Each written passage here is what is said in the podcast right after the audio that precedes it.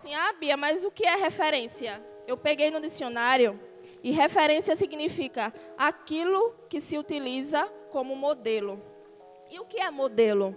Modelo é algo que pode ser usado para formar alguma coisa idêntica. Então, o conceito de referência é essa. Então, eu queria muito que todos prestassem muita atenção na palavra, que não ficassem andando ou conversando, porque vai ser um momento muito importante para a gente, onde vamos ouvir mais da palavra do Senhor. Amém? Então, quando eu falo, a gente fala sobre referência, o que me vem na mente? Geração. Então, é inevitável uma geração não receber influência da geração anterior e da geração posterior. A que vem antes e a que vem depois.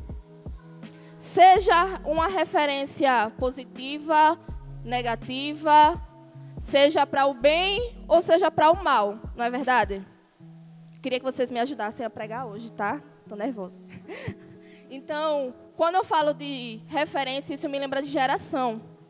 Então, eu queria que vocês abrissem a Bíblia de vocês para a gente dar um exemplo de, uma, de duas gerações e duas coisas que essa geração nos ensina, tanto para o positivo como para o negativo, que é a geração de Abraão e Isaac. Quem sabe o parentesco de Abraão e Isaac? O que eles eram? Abraão era o que de Isaac? Pai. Abraão era pai de Isaac. Então, abra sua Bíblia em Gênesis 20. A partir do versículo 1.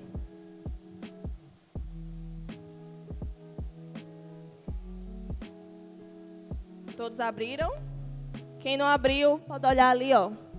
A partir do versículo 1, diz assim: Abraão partiu dali para a região do Negueb e foi viver entre Cádiz e Sul depois morou algum tempo em Gerá. Ele dizia que Sara, sua mulher, era sua irmã. Então Abimeleque, rei de Gerá, mandou buscar Sara e tomou-a para si. Nessa passagem, o que que Abraão fez de algo ruim, negativo? Bota o dois, Silas. Ele dizia que Sara, sua mulher, era sua irmã. Então Abimeleque, rei de Gerá, mandou buscar Sara e tomou-a para si. O que, que vocês notam nesse versículo que Abraão fez que não foi legal? Ele mentiu. Sara era sua esposa e ele disse que era sua irmã. Porém, não era toda uma mentira. Sara era irmã, por parte de mãe. Não por parte de. Era meia-irmã de Abraão. Mas, tá, Bia, por que ele mentiu? Sara era uma mulher muito bonita. Pensem, imaginem aí agora uma modelo superstar magra, toda. Ingrid Farias. Silas, sua esposa. Muito bem, Silas. Ingrid Farias. Quem disse minha mãe? Muito bem. Sua mãe, maravilhosa. Linda é ela. Então, Sara era muito cheia de formosura. Ela era incrivelmente linda. Uma palavra que eu gosto muito, ela, ela era simplesmente esplêndida. Perfeita. Ela era linda. Então, na sua peregrinação, nas suas andanças de, de um território para outro, Abraão e Sara, é, ele ficou com medo quando chegou em Gerar ele ficou com medo de ser morto. Por quê? Naquela época tinha um costume, a mulher é muito bonita, é casada, eles matavam o marido e pegavam a mulher. Então ele ficou com medo, então ele disse, Sara, ó, você vai chegar lá para o rei e vai dizer assim, eu sou irmã de Abraão, eu não sou mulher. Consequentemente, as pessoas, os homens daquela região iam tratar Abraão, ó, super bem. Mas tanto que no versículo 2, no final, ele diz: E o rei de Gerar mandou buscar Sara para ter ela como esposa, porque ela era muito bonita. Porque ele pensou que ela era e irmã de Abraão e não esposa. Então ele mentiu. Foi algo negativo. Logo após, o Senhor se revelou para o rei e disse que ele não podia cometer esse pecado porque Sara era casada e Abraão acabou confessando e ele saiu ileso da história, ele se arrependeu. Então, qual foi o primeiro ponto negativo? Ele ele mentiu. Agora vamos para Gênesis 26, versículo 7. Falamos da geração de Abraão e agora vamos ver a de Isaac. Gênesis 26, 7. Fala assim: Quando os homens do lugar lhe perguntaram sobre a sua mulher, ele disse: Ela é minha irmã. Teve medo de dizer que era sua mulher, pois pensou: os homens deste lugar poderão matar-me por causa de Rebeca, por ela ser tão bonita. Qual é outro erro que vocês veem nessa parte de Isaac? Ele. Qual foi a mentira que ele disse? Que ele era irmão de Rebeca. Mas na verdade ele era esposo de Rebeca. Então, o erro da geração anterior, que era o pai, passou para a geração posterior, que era de Isaac. Então, Isaac teve como referência nessa situação quem? O pai.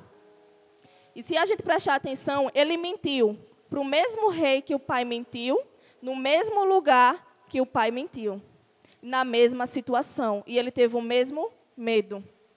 Então, foi uma referência negativa que Abraão deixou para Isaac. Mas não tem só o negativo, tem também um lado positivo. Agora, Gênesis, no mesmo capítulo 26, no versículo 18. Vamos ver agora o positivo. Isaac reabriu os poços cavados no tempo de seu pai, Abraão, os quais os filisteus fecharam depois que Abraão morreu e deu-lhes os mesmos nomes que os seus pais, que seu pai lhe tinha dado. Aqui nesse versículo, ele relata algo que Isaac fez, porque anteriormente o seu pai também tinha feito. Quando ele saiu da terra onde ele morava em direção ao Egito, ele saiu porque era um tempo de muita fome, de muita escassez. E acabou que ele foi parar em Gerar. E lá ele cavou poços para poder conseguir água para irrigar a terra. Então, quanto mais poços ele cavava, mais água ele tinha. E isso queria dizer que ele era um homem próspero. Só que quando Abraão morreu, os filisteus, os homens de Gerar, é, pegaram areia e entulhou os poços, fechou os poços. E Abraão morreu, foi sepultado. Está lá o poço fechado. Já era. Mas, na geração posterior, Isaac também passou pela mesma situação. De onde ele estava, estava numa época que estava numa fome muito grande, semelhante a que, Moisés, a que Abraão também tinha passado. E ele peregrinou pelo mesmo caminho do pai em direção ao Egito, que era uma terra farta. Mas no meio do caminho Deus disse: Não entre no Egito, fique em Gerar, porque ali eu vou lhe fazer prosperar. E ele obedeceu à voz de Deus. Chegou lá, ele cavou os poços novamente que os filisteus tinham fechado, que o seu pai tinha cavado. Ele obedeceu à voz de Deus porque ele ficou em Gerar, ele não caminhou até o Egito, assim como seu pai. E naquela época, cavar poços significa que é possível continuar acreditando que as bênçãos de Deus vão fluir mesmo nos tempos de crise. Ele cavava porque ele acreditava que dali ia sair água, que Deus ia fazer brotar água de tal forma que ele ia ser muito próspero. E antes mesmo dele cavar os poços, Deus disse: joga a semente aí na terra, que eu vou fazer frutificar. E deu fruto. E ele teve uma fartura de alimento Muito grande. Então, qual, qual é o segundo ponto positivo nesse versículo que vocês observam que Abraão deixou para Isaac e ele seguiu?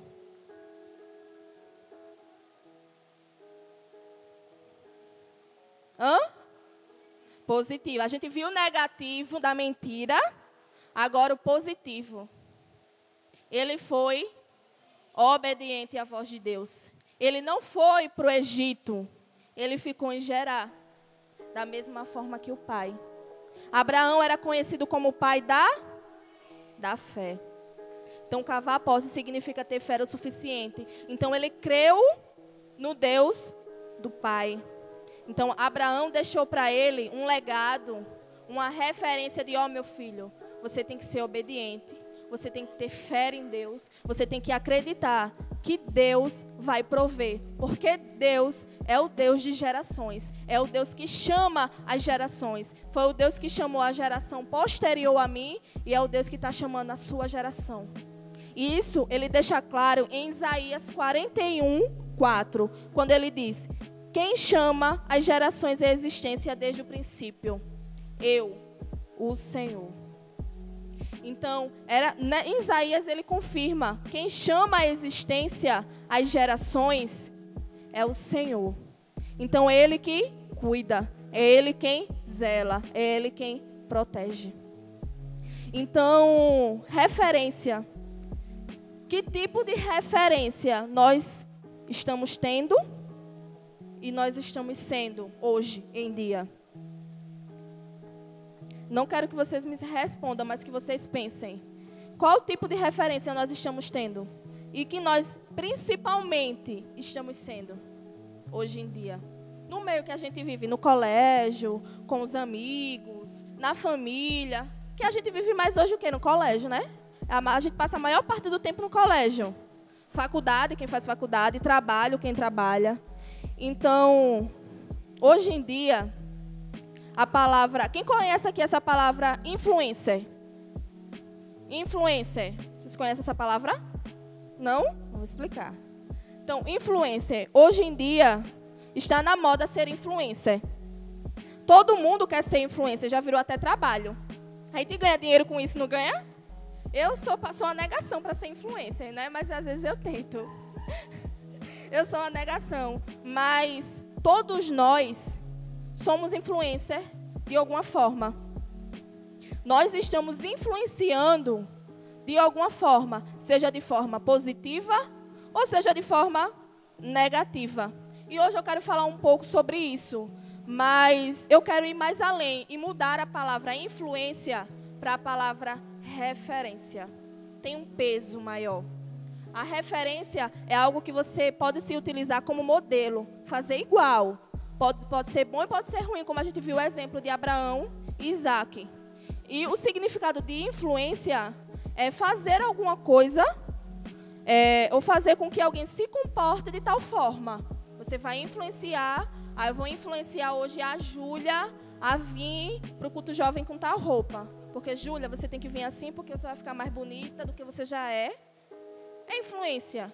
Mas a referência é ser um modelo, é ser algo igual, como nós somos imagem e semelhança do Senhor. Ele nos criou igual ao seu modelo. É, a gente vive num mundo tão, como é que eu posso dizer, agitado, que uma das coisas que mais tem roubado os nossos valores é a tecnologia. Quem concorda? Então, hoje, a tecnologia ela tem roubado muito de nós tempo. Principalmente o celular. Alguém tem meu celular aí? Alguém tem um celular que possa. Então, aqui, ó. Isso daqui, celular. As redes sociais, o Instagram, o YouTube, série, Netflix, qualquer coisa aqui tem roubado o nosso tempo. De alguma maneira. Nós temos enxergado o celular, muitas vezes, mais do que a nossa própria vida. Vocês concordam ou não? Muito mais, a gente pega no celular, o celular parece que já faz parte do nosso corpo, assim. Ai, meu Deus, cadê meu celular? A gente está tão conectado que às vezes a gente esquece que tem que desconectar um pouquinho disso aqui para viver a vida real. É ou não é verdade? É verdade. Se a gente parar para analisar, isso daqui pode ser utilizado como algo muito bom, como o Tauan aqui mesmo. Ele fez a, a, a sua saudação e ele escreveu no celular. Né? Ele usou para algo útil para ele. Todos perceberam que ele estava aqui no celular, lendo seu textinho. E foi, ele utilizou para algo bom. Muitas vezes a gente vive um romance com o celular, entre amor e ódio. Às vezes a gente ama ele, às vezes a gente odeia ele, que isso acontece comigo. Que às vezes eu perco de estudar, perco de fazer qualquer outra coisa, porque o danado está aqui, eu não consigo largar. E é verdade. Não vou quebrar, tá? É, só que a gente tem usado isso aqui positivamente ou negativamente. A gente tem deixado isso aqui, é, como é que eu posso dizer? Nós estamos, na verdade, consumindo ou estamos deixando ele nos consumir? Estamos deixando, ultimamente, deixando eles nos consumir. E é muito triste isso, porque ele tem roubado muito tempo de nós. Nós temos que usar isso aqui como uma ferramenta poderosa ao nosso favor e não contra a gente. Ah, Bia, você está dizendo que eu não posso mexer no celular, que eu não posso ter uma rede social. Não, porque eu tenho. Eu tenho minhas redes sociais. Todo mundo aqui, a maioria daqui tem. Só que a gente tem perdido tanto tempo nisso daqui que a gente tem esquecido o que realmente importa. A gente vive tão conectado que muitas vezes a gente chega no fim do dia com aquela sensação de exaustão e pergunta: Meu Deus, eu fiz o que o dia todinho? Só mexi no celular. Mas isso tem nos roubado, tem roubado até a nossa força. Às vezes, tanto fisicamente, porque a gente fica cansado de estar tec, tec, e como mentalmente também.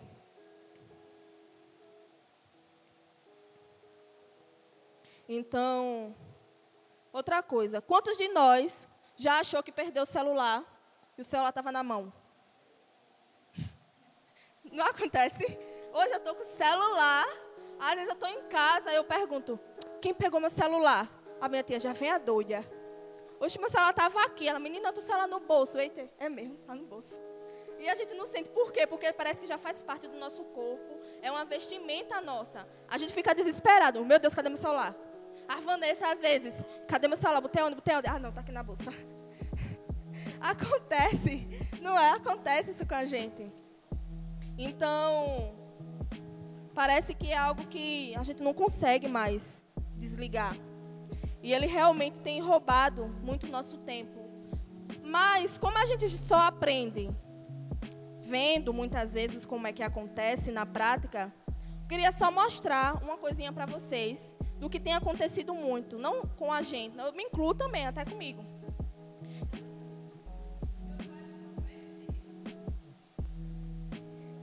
E aí?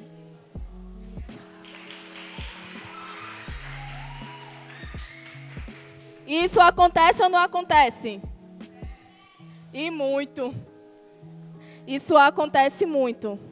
É, muitas vezes a gente sabe que todos os dias a gente tem que fazer o devocional, falar com Deus. E muitas vezes, na hora do devocional, a gente, meu Deus, eu vou fazer devocional, peraí. Aí o celular toca, não, mas só um pouquinho. Quando você olha, já é meia-noite, cara, e não fez devocional. Aí você diz, não, peraí, eu vou fazer, eu vou fazer. Daqui a pouco você está, Senhor, abençoa, abençoa, abençoa. Aí você, meu Deus, vou dormir, mas com o celular do lado. Se o celular vibra, você acorda de um jeito que... Com o sono passa e você vai até duas, três da manhã. Isso já aconteceu comigo. Olha, várias e várias e várias vezes. Eu já perdi as contas. Mas, como no final aqui a Larissa ensinou, vai cantar um louvor, já está aqui, já está fazendo não sei o quê. Porque isso, hoje em dia, é o que tem acontecido. Quantas vezes a gente está aqui até na igreja, no louvor, e por dentro a gente está Tá, Senhor, abençoa, abençoa. Tira isso da minha mente. É algo que parece que fica na nossa mente. Aconteceu interessante comigo um dia desse. Eu estava e fui tomar banho e botei um louvor. Só que estava na minha mente uma música do mundo. Eu digo, meu Deus, vou botar um louvor e vou tomar banho. Aí o teu louvor e tal, eu lá cantando debaixo de chuveiro, tentando imitar Noemi, né? Não sei o quê. Aí acaba a música, vem a propaganda. Qual é a música da propaganda? A música que eu tava na cabeça, céu, cão atentando. Meu Deus, está repreendido. Eu abri a parte do chuveiro, passa, passa, passa. Isso, mas parece que o céu lá acho que lê a nossa mente. E eu não sei o que é isso. Foi automático. E é por isso que Paulo, na carta aos Romanos de 12, no capítulo 12, no versículo 2, ele fala: E não vos conformei a este mundo, mas transformai-vos pela renovação da vossa mente, para que experimenteis qual seja a boa, agradável e perfeita vontade de Deus. Eu gosto de uma palavrinha que ele fala assim no início: E não vos conformeis. Eu gosto de um versículo, de uma tradução que fala: E não vos moldeis e não deixeis a sua mente se moldar conforme o padrão do mundo. Eu gosto muito dessa tradução. E eu queria fazer uma pergunta para vocês. Vocês acham que tudo ao nosso redor nos influencia? Sim ou não? Sim. Tudo nos influencia. O nosso cérebro, ele tem a capacidade de absorver muitas informações. E a maior comparação do nosso cérebro, que eu hoje posso comparar, é uma esponja. Quando a gente vai lavar a prata, a esponja ela não absorve a água. E por mais que você espreme, espreme, às vezes ela ainda fica, né? É o nosso cérebro. Ele absorve tudo de uma forma que muitas vezes, só por ver uma dancinha no Instagram, a gente nem dançou. Mas automaticamente, quando você passa na rua, você ouve a música, parece que o seu cérebro, ele já dá a informação. A coreografia é desse jeito. Que já aconteceu comigo. Eu nem treino, nem faço, mas a coreografia parece que já vem aqui, porque o seu cérebro ele absorveu aquilo. E na Bíblia, nós temos um exemplo muito bom em relação como a nossa mente ela absorve. É, Gênesis 30 é, relata uma história muito doida, muito doida mesmo, que a Bíblia conta. Jacó pegou as ovelhas de Labão, seu sogro, e disse assim: Eu vou pegar essas ovelhas e vou botar elas em frente a uns galhos. Os galhos eram pintados, malhado, preto e branco, todo pintado os galhos. Ele pegou as ovelhas e colocou as ovelhas em frente a, a esses galhos e saiu. E as ovelhas ficaram lá, tempão. Elas, é, não sei se é cruzaram que fala a palavra, mas elas se procriaram e tiveram outras ovelhas. E elas eram branquinhas, viu? Elas só estavam em frente aos galhos pintados. Aí quando os filhotes nascem, nasce como? Todo pintado, como os galhos. Só porque elas estavam ali presas mas elas não eram malhadas. Quem era malhada é o galho da árvore. Mas o fato delas verem aquilo fez que o cérebro delas se modulasse naquilo e afetou tão grande a mentalidade que as ovelhas, os filhotes, começaram a nascer igual aos galhos. Geneticamente falando, isso é impossível. É uma história muito louca que a Bíblia nos conta mas ela também nos mostra o poder de absorção que o nosso cérebro tem quando a gente se coloca diante de alguma coisa. Quando a gente vê alguma coisa. É por isso que às vezes aquelas dancinhas vêm na nossa mente, porque a gente colocou o nosso cérebro na frente disso. É automático. Vocês têm como explicar as ovelhas nascerem malhadas só porque elas estavam na frente do galho? Não tem como. Em outras palavras, tudo que a gente se coloca adiante, a gente se torna. Diretamente ou indiretamente. É como a gente relata, viu lá Abraão e Isaac. Abra, Isaac repetiu os mesmos erros do pai.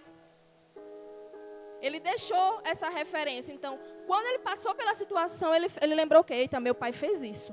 Então, se o meu pai fez, eu vou fazer também.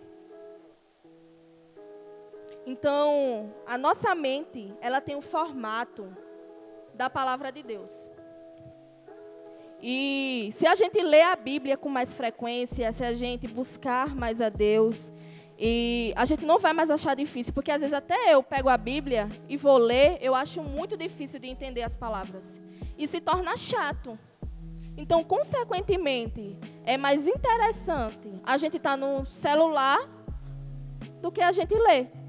É mais interessante.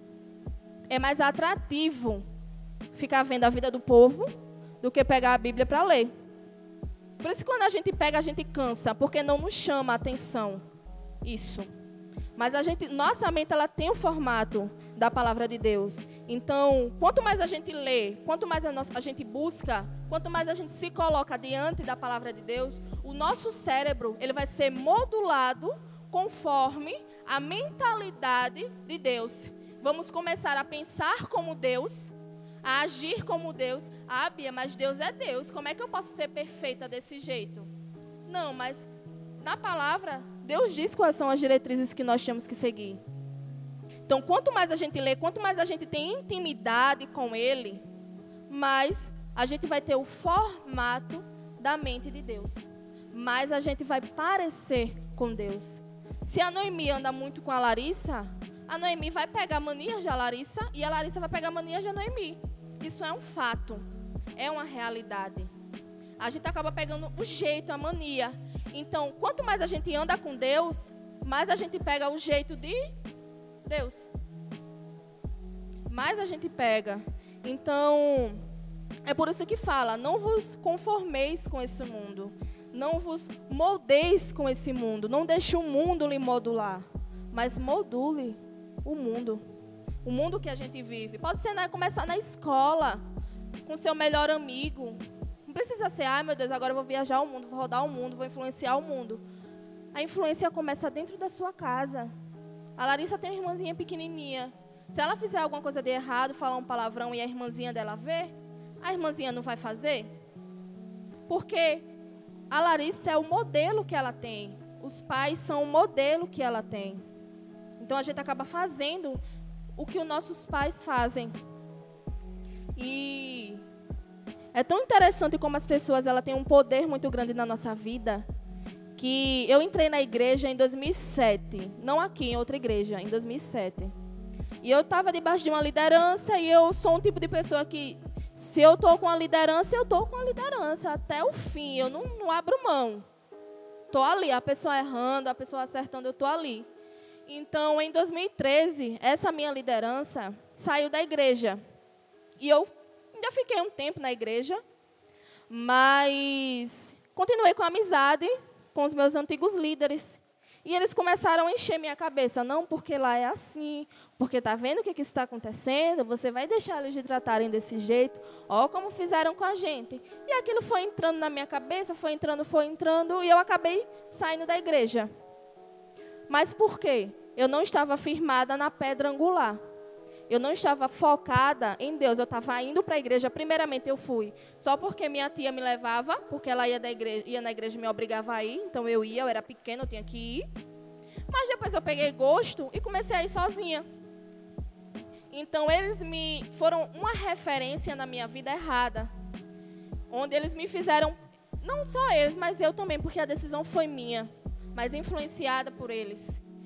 É, eu perdi praticamente oito anos de relacionamento com Deus. Oito anos. Oito anos, eu tinha o costume de dizer que eu não, eu não vivia, eu vegetava. Porque quando você está longe da presença de Deus, é como aquele louvor. Quem já pisou nos Santos dos Santos, em outro lugar não sabe viver. Eu sentia falta de Deus, mas eu não conseguia ir para a igreja. Então, foram líderes, eram líderes que me fizeram muito mal, me defraudaram emocionalmente, me assim me quebraram por inteira. Mas porque eu decidi seguir eles, foi uma decisão minha, foi ou não foi? Foi minha. Também não boto só a culpa neles, mas foi uma decisão minha. Mas se eles fossem líderes que dissessem: Ó, oh, minha filha, a gente está saindo porque não é mais aqui que Deus quer que a gente fique, mas continue. O seu alvo não sou eu, o seu alvo é Cristo. Tudo ia ser diferente. Tudo ia mudar. eu aproveitei muito o mundo lá fora. Eu sei o que é o mundo lá fora. É gostoso, é prazeroso, é bom demais. Mas toda vez que eu ia para um show, para uma festa, quando eu chegava em casa, eu me sentia vazia, eu me sentia sozinha, eu sentia falta de alguma coisa. Mas a decisão não era minha, eu que arcasse com as minhas consequências. É por isso que quando a gente fala, o pai de vocês falam, como o pastor falou até ontem, ó, oh, gente, não vá por aqui. Porque se você for por aqui, ó, você vai tropeçar. Vá por aqui porque você vai reto. Mas a gente é teimoso. Não, mas eu quero ir por aí. Então vá. Mas lá na frente você vai olhar para trás e vai dizer: Poxa, bem que tu disse. Hoje vocês estão numa idade de fazer isso. Se vocês quiserem fazer isso, vocês estão na idade de quebrar a cara lá fora. Mas não é por falta de ensinamento, não é por falta de direção, porque vocês têm direção aqui na igreja e com certeza vocês têm direção em casa. Que os seus pais lhe orientam, o nosso pastor, ele nos orienta. Então, quando a gente diz, ah, menina, não vai não, porque tu não, não namora agora não, porque você só vai se defraudar, você só vai sofrer emocionalmente. Ah, mas eu quero. Tudo bem.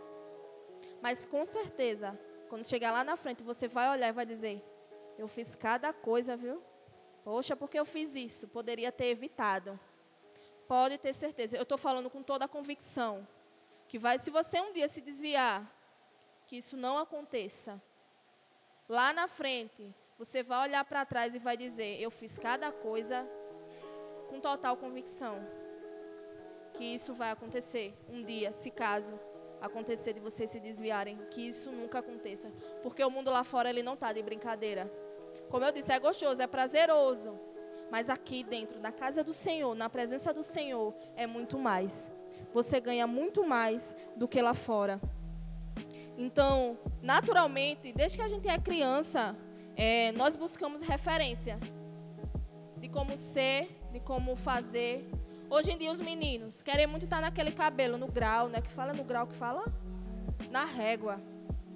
Cabelinho na régua, as meninas têm muita influência das modelos, desse, dessas influências aí na internet. Eu quero me vestir assim, eu quero pintar minha unha desse jeito. Ou os meninos fazer aqueles tracinhos, né? No, no cabelo, aí na sobrancelha.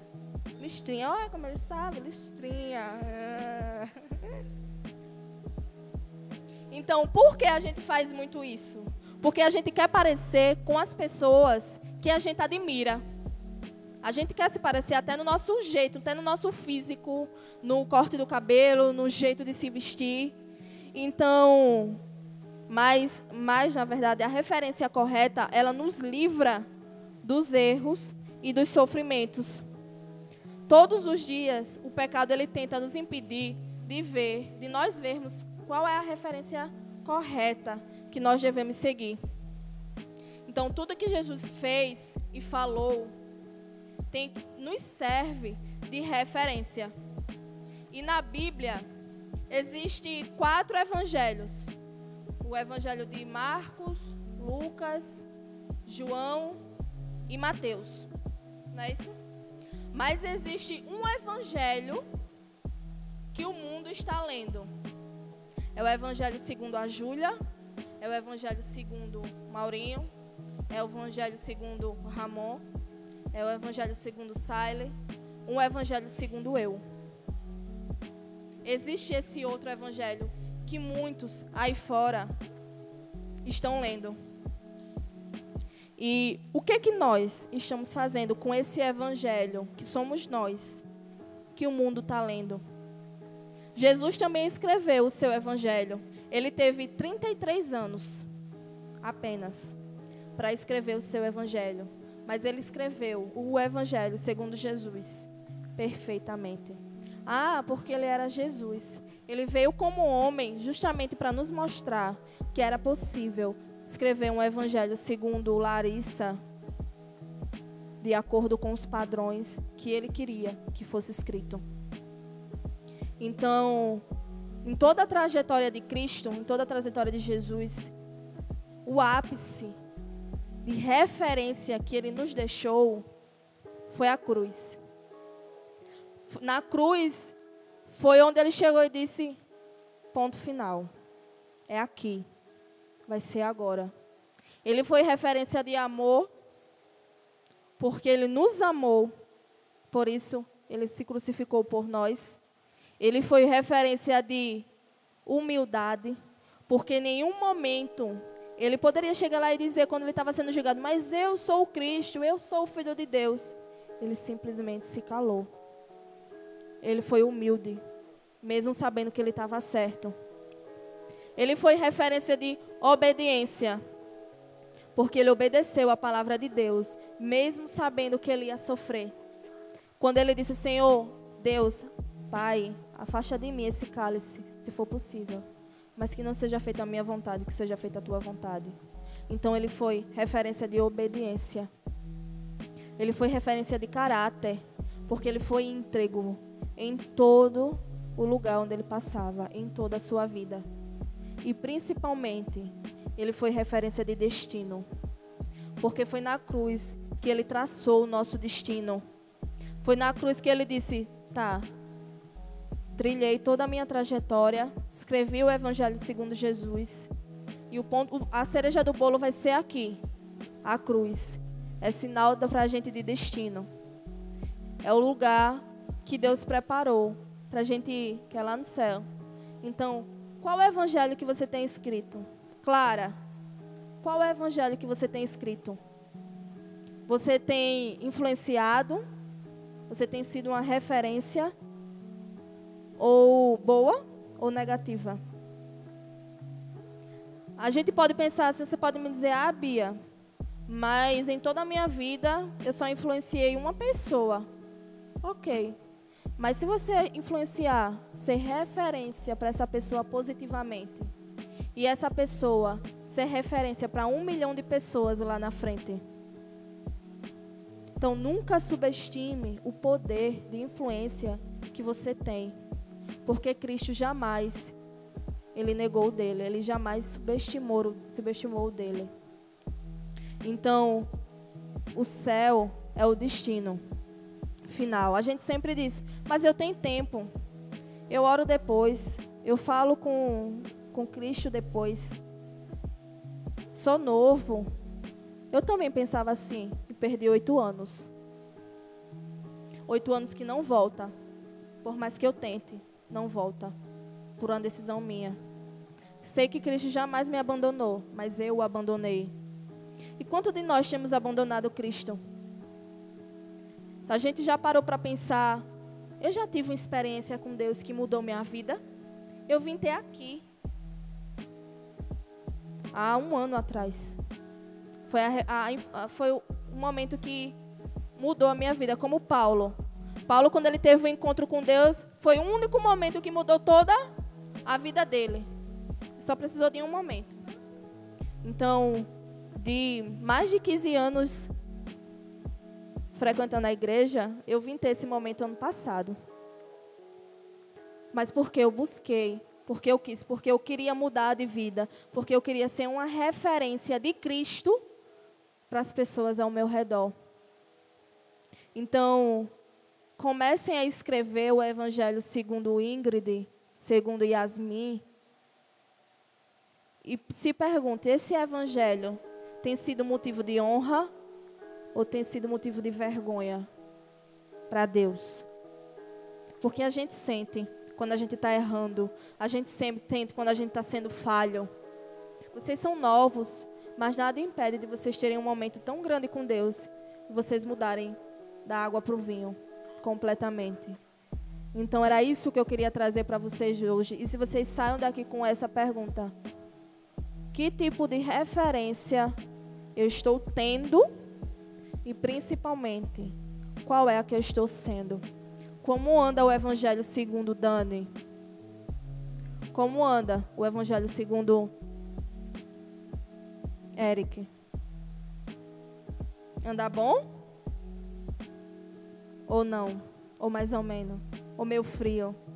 Então, eu acho que a gente está num momento de re realmente viver um extraordinário de Deus viver assim uma revolução com Deus tremendamente, mas só depende da gente. Só depende de você. Vocês podem sair daqui e a, a, as palavras entrar por aqui e sair por aqui. Mas a semente foi plantada.